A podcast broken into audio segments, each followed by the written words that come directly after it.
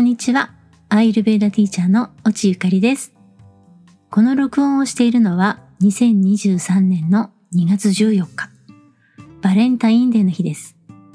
我が家は夫が糖尿病なので、チョコはあげないんですけれども、糖質の低いお菓子を作って食べてもらいました。さて、前回愛するということについて次回お話ししますねとお伝えして、かなり時間が経ってしまいました。うん。1月にはね、ポッドキャスト更新する予定だったんですけど、すいません。はい。まあ今日になっちゃいましたけど。まあでも今日はね、バレンタインだし、愛について話すにはいい日かなとか思ったので、まあ今日にしました。はい。すいません。本当に亀更新で申し訳ないです。でね、愛情にはいろいろな形があります。親子の愛、兄弟姉妹の愛、夫婦での愛、恋人との愛、友人との愛、その他にも猫や犬などペットへの愛、あとは仲間を大事だと思う愛もあるし、対象物が何かのものであったり、事柄であったり、生き物でない場合っていうのもあります。でも、そのどれにも共通して言えることは、その対象に対して自分が大事だと感じているということです。愛おしいと感じるものを人は大事にしたいと思います。あなたも愛おしい、大事にしたい、そういうふうに思う人やものってありますよね。ではなぜ愛したい、大事にしたいって思うんでしょうか？なぜだと思います？ちょっと考えてみてください。あなたはなぜ何かを大事にしたいと思うのか？思い浮かぶことはいろいろあると思います。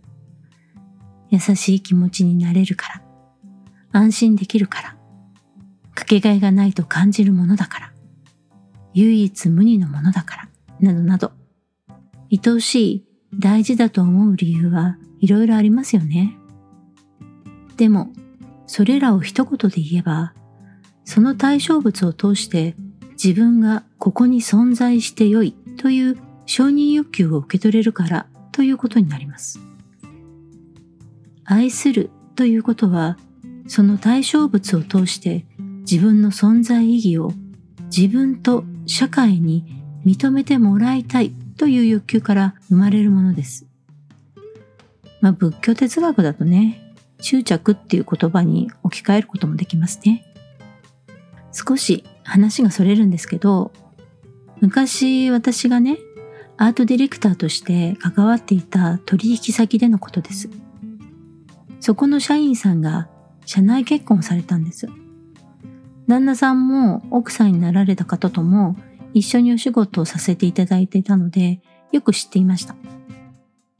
ある時ね、そこの社員さんたちとランチをしていた時に、ある人が、おちさん、A さんの描いた絵見ました？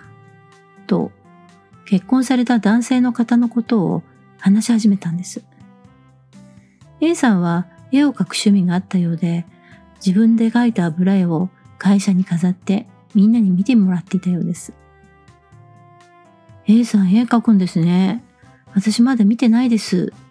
と言うと、そのことを話した人と一緒にランチをしてたメンバーのみんなが、なぜだか急にね、みんな苦笑いをしているんです。すると、その中の一人が、A さんね、奥さんの B さんの肖像画とか描いて会社に飾るんですよ。どう思います？と、そう話してくれました。ここで、その場にいたそこの社員さんたちは、全員困ったような顔で笑い出したんです。でも、私はなんでみんなが笑うのかがよくわかりませんでした。私も絵を描くので、自分の大事な人を絵に描くということは理解できますし、多分、絵を描く人は必ず一度は自分のパートナーとか愛する人の絵をね、描いているはずです。有名な画家の作品でも愛する人の肖像画や素描っていうのはたくさんありますよね。だから愛する人を描きたい、みんなに見てもらいたいということは愛情表現の一つの形だと思うからです。えー、絵に描くなんてキモいという意見も実はね、その時に聞きました。でもね、よく考えてみてください。絵を描かなくても写真は撮りますよね。家族写真、友達の写真、恋人の写真、愛情の記念、大事な思い出として写真を残したい。そう思う人は多いはずです。これは愛する人を絵に残したい。自分の目と心で感じた姿を残したいということと何も変わらないはずです。私はそのランチの時にそこにいた人たちにえー、すごい素敵なことじゃないですか。自分の大好きな人を絵に描くことってすごく素敵だし、私なら描いてくれたら嬉しいし、飾ってくれたらちょっと恥ずかしいけど、嬉しいなって思いますよ。そのぐらい愛してることですよね。と言うと、でも、会社に飾りますか？との返事。まあ確かにね、そういう意見もありますよね。そういうことは個人的に限られたパーソナルスペースでしろ、と、ごもっともなご意見です。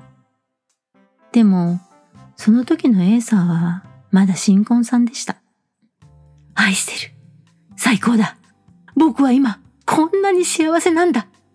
という気持ちがものすごく大きくて、その勢いで絵も描いて、自分の中でいい作品ができた。だからみんなに見てもらいたい。という気持ち。これも先ほどお話ししたその対象物を通して自分の存在意義を自分と社会に認めてもらいたいという欲求の結果です。このことをいいというのかそうでないのかというのは別として、こういう衝動は全ての人にあることですよね。絵を描くということ以外でも、料理が美味しくできた、スポーツや何かの競技で賞が取れた、資格を取れた、学校に受かった、何かを成し遂げて、それが自分の中で、よし俺、いい感じでいけてる。そういう時、写真を撮ったり、SNS に上げたりしますよね。それとね、何も変わりないんです。ではなぜ、そういう他人の愛や喜びに苦笑いをしてしまうのか。なぜだと思います？それはね、嫉妬心や嫌悪感があるからです。嫉妬心は自分が満たされていない何か不満があるという時に生まれる心です。嫌悪感は何かを下に見ていて受け入れたくないと感じる心です。何かに満足していれば他人の喜びにも寛容になれます。嫌悪感もそこに自分の引いた概念の線があります。こうでなければならない。ここから下は自分の世界では受け入れがたいレベルのものであるという概念。この二つのこだわりが強い人たちは他者を受け入れるのがすごく難しいです。あ、こういう話をしてますけど、私もこの二つの心は実はね、結構強めに持ってます。うん。嫉妬心や嫌悪感。ピッタの人はすごく持ちやすいです。ピッタは自分で全てを決めたい、自分の思い通りに進めたいという気持ちがすごく強い性質があります。また、努力して突き進んだ結果得たものが多いので、俺最強という意識があるので、自分が得意な分野を自分が行う前に別の人が称賛されたり目立ったことをされると必ずと言っていいほど嫉妬します。なんであいつなんだよ。俺よりレベル低いくせに。というふうに嫉妬心プラス嫌悪感がミックスのラジャスが大発動します。うん。ピッタね。ピッタあるあるです。はい。カパも寛容な部分があるように見えるんですけども、親しくならないと寛容モードにはね、入ってくれません。親しくなるまではじっと静観。しかもね、この静観している時は、1ミリでも危険要素があれば即排除です。というレッドカード前提での静観です。あら？大丈夫かもという OK が出たらやっと受け入れてもらえて応援もしてくれるんですがそこに至るまでにはかなり時間がかかります。優しく見えてね冷淡なところがあるのがカパにはあるんですよ。過去からの飲酒とかねしきたりとかルールっていうものをまずは守る。という意識が強いので何かに線引きをしてその向こう側にいる相手や事柄には嫌悪感を持ちやすいというところがあります。また、カパはね、所有欲が一番強いので、自分がいいと思ったことに満たされていないと感じると、強い執着心から嫉妬心が生まれます。この嫉妬心は3つの動作の中で一番強くて、しかも根が深いので、これを発動されるとね、なかなかヘビーな状況が生まれてしまいます。バータはフレキシブルなところがあって、その時も気分次第。でも、動作の乱れはバータの不安定さから来ると何度もお話しした通り、バータはすぐに心が揺れます。不安なこと、怖いことにも敏感で、そのことの真相を知る前に大騒ぎして排除しようとします。もう何も考えたくないです。もうダメです。絶対無理。無理無理無理無理無理。まあそんな感じですね。これも嫌悪感の一つの形です。また、気持ちも不安定になりやすく、不安定な時は疑心暗鬼に陥るので、自分は大事にされていないという気持ちから嫉妬心も起こりやすくなります。でもバータはね、執着心が少ないので、騒ぐだけ騒いだり、ある一定期間落ち込んだりしたら、そのこと自体にね、疲れて飽きてしまうので、何か他の楽しい刺激があれば、気持ちの切り替えがしやすかったりします。カバはね、これがなかなかできないんですけどね。さて、話を愛情に戻しましょう。先日、この放送を聞いてくださっているリスナーさんからリクエストというかご質問をいただきました。ご質問はエピソード9幸せになるために必要なことを聞いて愛される体験が必要ということをおっしゃっていたと思いますが異性から愛されるという経験をしたことがない人はどうしたらいいのかなと思いましたというものでした。はい。先ほどお話ししたことを踏まえて、皆さんは愛とはどのようなものだと思いますか？愛の捉え方は様々です。親子の愛、兄弟姉妹の愛、友人との愛、仲間との愛、恋人との愛、パートナーとの愛。親子関係の愛と恋人との愛は同じように相手を大事だ、愛おしいっていう気持ちはありますが、直接的な衝動として心の中に生まれるエネルギーは少し違うと感じる人も多いと思います。お父さんのことは好きだけど、彼氏のことを好きというのとはちょっと違う。多くの人はそう感じるかもしれません。でも、この親に感じる愛と恋人や好きな人に感じる愛は本当に違うんでしょうか？皆さんどう思いますか？親や友人との愛と異性への愛はどう違うんだと思いますか？直接的な表現をしてしまうと、セックスなど肉体交渉ができるかできないかとかだと思いますか？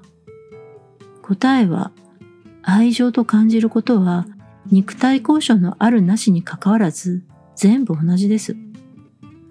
異性からの愛情も親からの愛情も愛されるということは同じです。では、愛情とはそもそもどういうことだと思います？まあ、さっきね、お話ししたので、皆さんはもうお分かりですよね。多くの人は好きイコール愛というように感じています。まあ好きっていう感覚がね、なければ確かに愛情にはならないんですが、好きという感情は状況の変化や経験で嫌いにもなります。好きというのはその時の衝動的な感覚なんです。でも愛しているというのはそこに受け入れて許すということになり、愛している対象は嫌いにはね、ならないんです。もちろん、その時の怒りや悲しみという感情で、もう嫌いというような感情も起こるんですが、愛している対象には、そこに自分も置いてしまうので、強い執着が生まれます。だから、完全に嫌いにはね、なれないんです。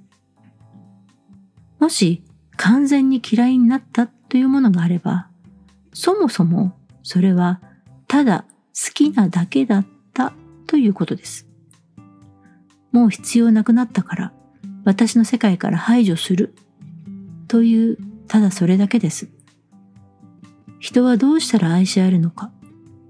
それはお互いの必要性をどのくらい感じられるのかということです。最初は打算的な理由。この時は好きか嫌じゃないという状態です。最初のこの自分本位な打算的な感情が相手の嫌な面や自分に不利益な面を見つけても嫌いにならないで状況を改善しようと向き合えるのかというところに来ると好きは愛情に変化していきます。また最初は全然興味がないという相手でも自分に良くしてくれる。自分を理解してくれている。受け入れてくれているかもしれない。そう感じたら、その相手に興味が向きます。興味が向くということは嫌ではないということです。嫌ではないし、その相手やものに対して何だろう、知りたいという気持ちがありますから、受け入れる扉は開かれているわけです。でも、人は簡単に理解はし合えません。理解していると思っていても、それは自分がそう思っているだけです。理解してもらいたい相手がいる場合は、自分から何らかの行動を起こさなければ、理解してもらえるというところにはいけません。そしてその理解してもらえるということも相手と同じ目線の高さ、相手にも理解できる言葉でなければ伝わりません。自分とあまりにも違う言葉で話す相手と理解するのは簡単にはいきません。もちろんお互いが理解することはゼロではないですが、すごく時間がかかるし、もしくは双方の言葉がわかる通訳をしてくれる人が必要です。愛される、愛するということは好きになることよりも時間がかかります。親子の愛でも最初は好きという状態から始まります。さて、異性間の愛についてですが、恋人やパートナーが欲しい、自分で相手を見つけることが難しいというふうに感じるなら、人に紹介してもらうのもいいかと思います。もしくは自分が今いる環境を変える、引っ越しするとかね。ちなみに私は20代の終わりの頃、離婚して子供も失って心がめちゃくちゃ病んでいる時にですね、すべての条件をリセットしたくて引っ越しをしました。東京都内での移動だったんですけれども、今まで住んだことのない土地に引っ越して、そこで今の夫と出会いました。その時、新しく引っ越した先は、今まで自分が生活していた環境よりも少しだけ生活水準が高めのところでした。あ、でもね、これはお金のかかるところとかそういう意味ではなく意識レベルの話です。学園都市とか商業都市とか落ち着いた住宅街とかね。その時に自分が得たい欲求を70%ぐらい満足させてくれる場所です。私はその時は東京の超都心の繁華街付近に住んでいたので、人の欲望が満たされすぎる場所ではないところに移ったんです。まあね、心をね、落ち着けたかったんですね。なので、まあ、都心なんだけど大きめの公園もあって気持ちも落ち着けるという場所。当時の私は心がかなりすさんでいたので優しくないね、超嫌な女でした。うん。まあ、自分でね、言うのもなんですけど、本当にね、本当にめっちゃ嫌なやつでした。はい。ピッタのね、嫌な面が前面に出てしまっていて、常に戦闘モードで、かなりトゲトゲしたハリネズミのようにね、武装していました。だから、異性にもね、声はかけられるんですけど、好きにはね、なってもらえないんですよ。うん。だからまして愛されるなんてことはね、皆無。まあ自分で言っていいのかっていう感じですけど、まあそうだったんですよ。はい。まあ、そうですよね。理解してもらおう、理解しようということをしなかったら、無理なわけです。はっきり言って。でも、当時の私は裏切られたり騙されたりするんじゃないかっていう気持ちが強くて傷つくのも怖くて自分から人にね歩み寄るっていうことをもうねあんまりしなかったんです。人を許すっていうこともあまりできてなかったと思います。まあね本当キャパの小さい状態だったわけですよ。でもそうは言っても寂しいから誰かに大事にされたい、好きになってもらいたい、愛されたいっていう気持ちはあるわけです。まあ、自分勝手ですよね。はい。臨戦態勢なのにね、すっごい矛盾した精神状態なわけです。この自分本位なわがままな精神状態が変化したのも、引っ越しが一つのきっかけでした。その新しくね、移ったところには、知り合いは誰もいないわけです。友達も住んでない。出会う人はみんな、初めましての人たちです。食事に行く店で仲良くなる人もできてきました。そこで出会う人たちとは、まあ、ただ話をして、食事をする時間を共有して、楽しいって感じる時間を過ごして、そこのお店にいる時間だけの仲良し。まあ、そこのお店以外ではね、まあ、会わないからね。それ以上でも、それ以下でもない。ものすごく楽な人間関係だったんですね。特にね、その人たちに多くのものを求めないからです。でも、その楽な人間関係が人に親切にするっていうのはどういうことなのか。親切にされるっていうのはどういうことなのかという気づきをね、思い出させてくれました。大事に思うことはどのぐらい相手の立場になって考えられるのかということです。この引っ越しをして新しい環境での生活は私の愛情に対するリハビリになりました。愛されることは多くを求めすぎず相手の中間地点をいつでも見つけることができるのかという意識を持つことで深まると思います。そして欲しいだけではなくどのぐらい与え許すということができるのか？ということも大事です。そして愛されていないと自分で思っていても実はそんなことはないはずです。愛情の交換をできる相手は必ずいるはずです。愛されたいと思うならまず自分から愛する行動をする。意識的にこの人の大事なことは何なのか？ということを考えてみる。取引先の絵を描くことが趣味の A さんも、たくさん絵を描く中で、自分の好きな人に愛情を伝えていったと聞きました。愛を伝える方法は様々です。これが絶対というものはね、ないんです。100人いれば100の表現方法があります。大事なのはそれに気づく力と自分から与える力です。あんまりね、質問のいい答えにはなってないかもしれないんですが、参考にしていただけたら嬉しいです。ということで、今日のお話はこのぐらいで。今日も最後まで放送を聞いてくださってありがとうございます。あ、それからですね、実はこの放送の専用の LINE は3月で一旦クローズします。4月からはメルマガでお知らせをお送りしていくので、よかったらメルマガのご登録よろしくお願いします。と言ってもですね、あの、まあ、LINE の時もそうだったんですけど、ほとんどね、多分送らないメルマガなんですけど、すいません。本当にね、ビジネス系がね、低くてダメなんですけど、まあごめんなさい。はい。まあ、でもね、あの、メルマガのね、登録は説明ページに載せておきますので、まあ、よかったらね、そこからね、登録していただけたら、あの、頑張ってなるべく書いて送ります。はい。すいません。まあ、それはさておき。また、私のモノローグやアイルベーダのエピソードを聞きに来てもらえたら嬉しいです。それではまた次の放送でお会いしましょう。